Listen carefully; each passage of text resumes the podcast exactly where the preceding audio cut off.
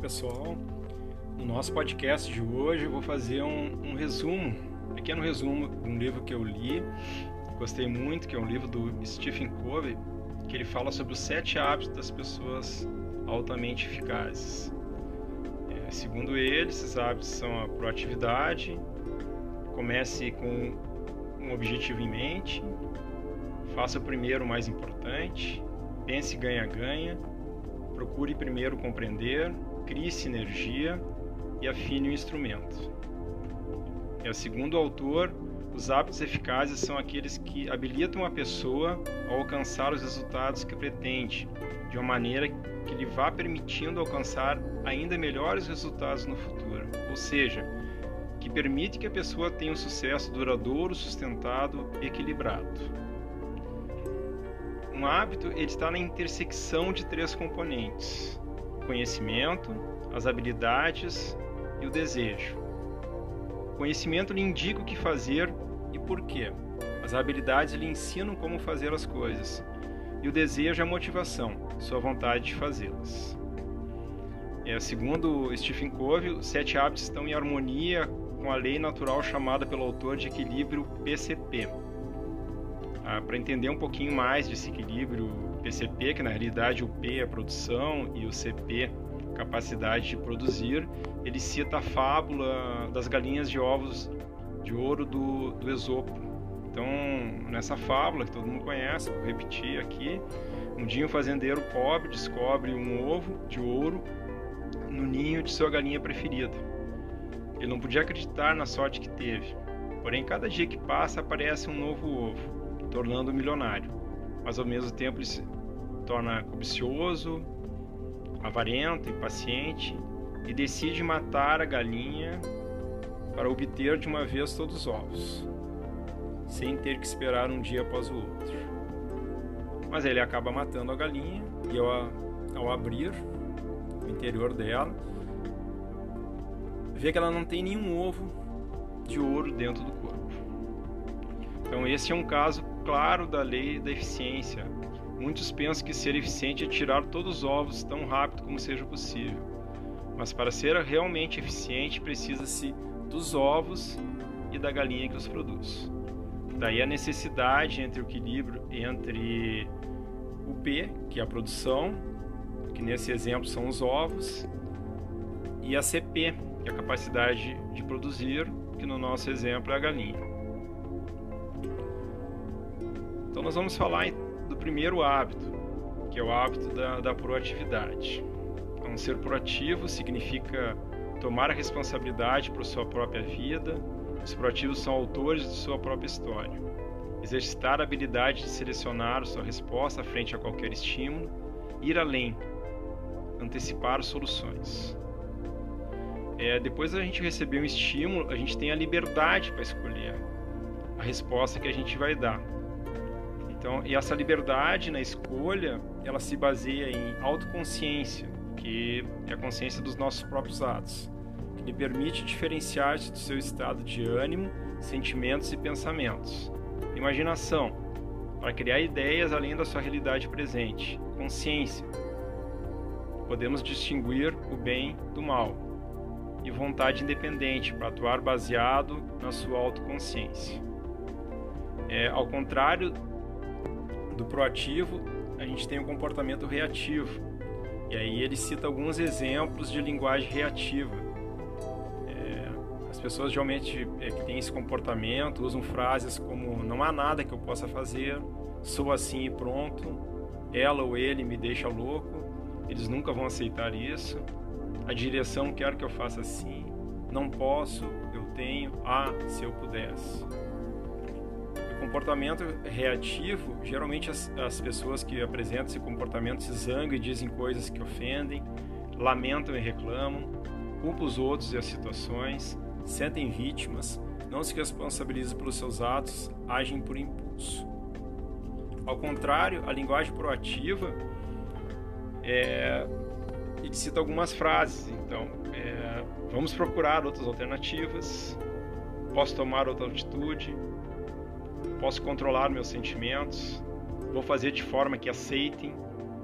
Preciso encontrar uma saída, eu escolho, eu posso, eu vou fazer. E o comportamento proativo, geralmente as pessoas apresentam é, diferente do reativo, elas geralmente elas permanecem calmas, focam nas soluções, assumem responsabilidade, demonstram iniciativa, pensam antes de agir. Agora vamos para o hábito 2. É, comece com o objetivo em mente ou missão. A gente pode citar a, a missão pessoal de cada um, né?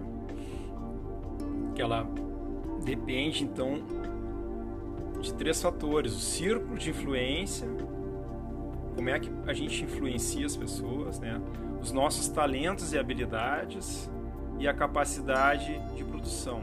Se a gente conseguir unir esses três fatores, a gente vai chegar com certeza a uma grande missão pessoal. Tudo é criado primeiro mentalmente, depois fisicamente. Exemplo, uma grande receita é igual a um bolo delicioso. Uma aula bem planejada igual a maior possibilidade dos alunos ficarem satisfeitos. Uma missão pessoal igual a uma vida plena. Esse é o hábito da liderança pessoal, que indica a necessidade de começar cada dia com um claro entendimento dos seus objetivos e destinos desejados. Exemplos de missão, é, de missão. Minha missão é viver com integridade e fazer a diferença na vida dos outros.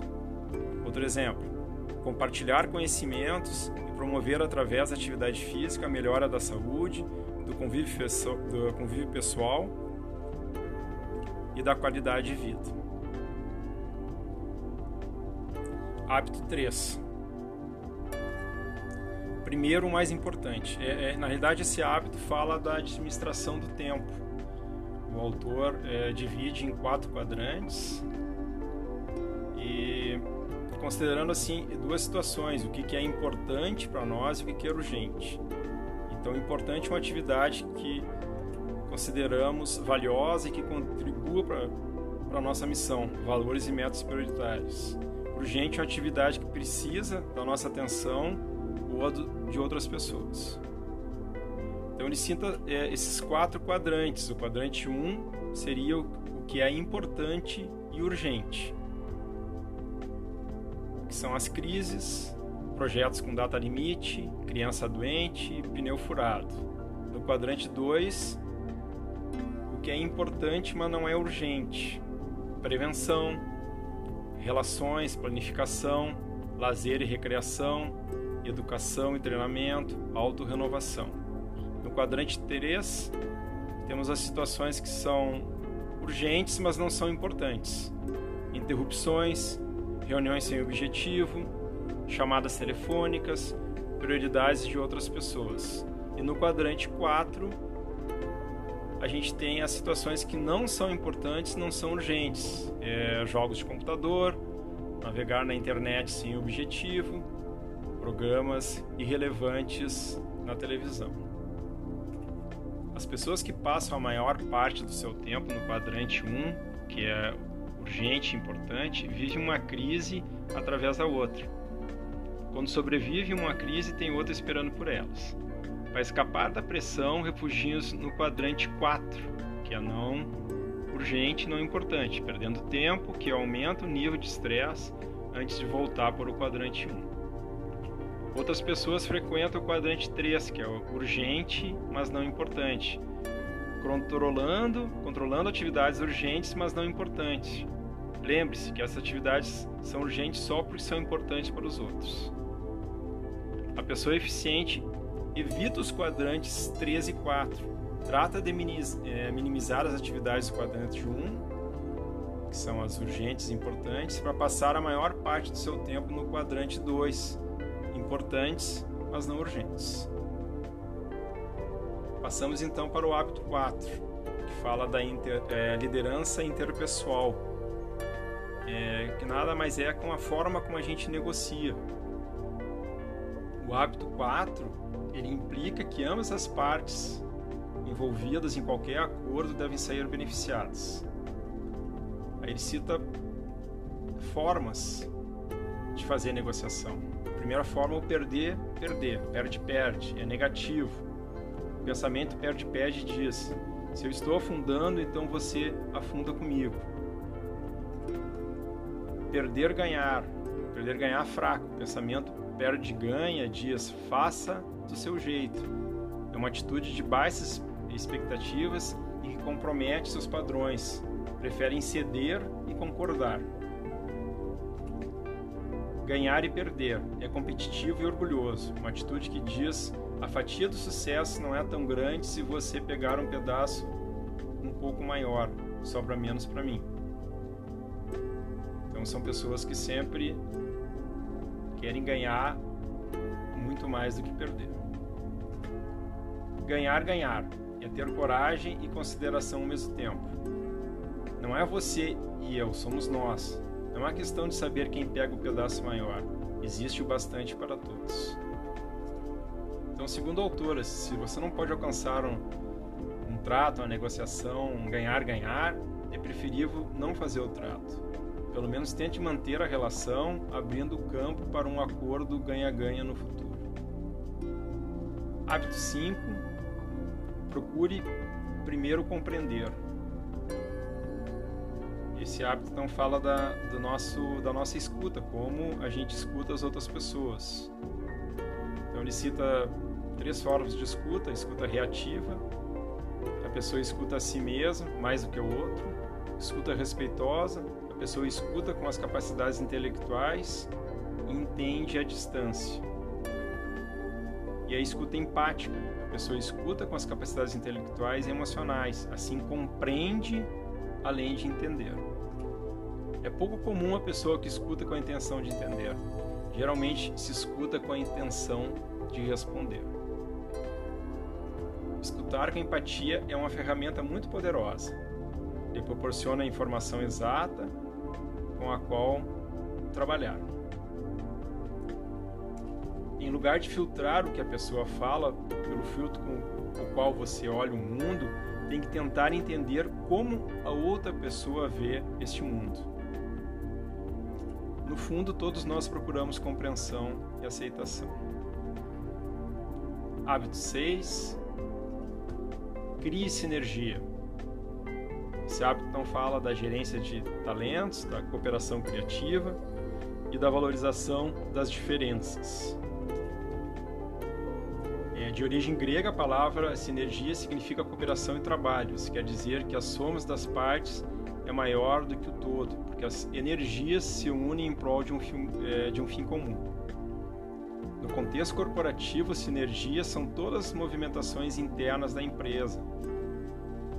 Exemplo, na escola, projetos interdisciplinares, seguindo uma linha mestra em favor do crescimento da instituição. Reunir várias perspectivas diferentes baseadas no respeito mútuo traz como resultado a sinergia. Os participantes sentem a liberdade de procurar a melhor alternativa possível e, com frequência, conseguem propostas diferentes e melhores que as originais. Vamos agora então para o último hábito, o hábito 7, que ele chama como afine o instrumento, que fala do equilíbrio e da renovação. Então, para afinar o instrumento, a gente precisa ter um equilíbrio entre a questão física, entre a questão mental, entre a questão espiritual e social e emocional. Então, na questão física, a gente fazendo atividade física, cuidando da nossa alimentação e cuidando com o nosso estresse. Na parte mental, com, envolvendo escrita, leitura, visualizações, planejamento. Na área social e emocional, ajudando, tendo empatia, tendo sinergia, tendo segurança interna. E na área espiritual, é, termos clareza dos nossos valores e do nosso envolvimento com as outras pessoas. É, estudo em relação ao autoconhecimento e também a saber mais sobre essas questões espirituais e a meditação. Então, no hábito 7, falta assim, é, fala em, em tempo para cuidarmos de nós. A chave tanto para o amadurecimento pessoal como profissional é saber usar o tempo que existe entre o estímulo e a resposta que vamos dar. Então deixamos aqui para refletir. Se você quer modificar qualquer situação, tem que se comportar de forma diferente. Mas para mudar o seu comportamento, deve antes modificar seus paradigmas, sua forma de interpretar o mundo. E fica um pensamento da, da Anne Frank: Se eu não for por mim, quem eu será? Mas se eu for só por mim, que tipo de pessoa seria eu? Seria eu? Então, pessoal, se vocês quiserem ler pouquinho mais, se aprofundar um pouco mais sobre sete hábitos, é... na internet tem bastante é, conteúdo, ou pode comprar o livro do Stephen Covey dos Sete Hábitos e ler um pouquinho mais. Valeu, um abraço, tchau, tchau.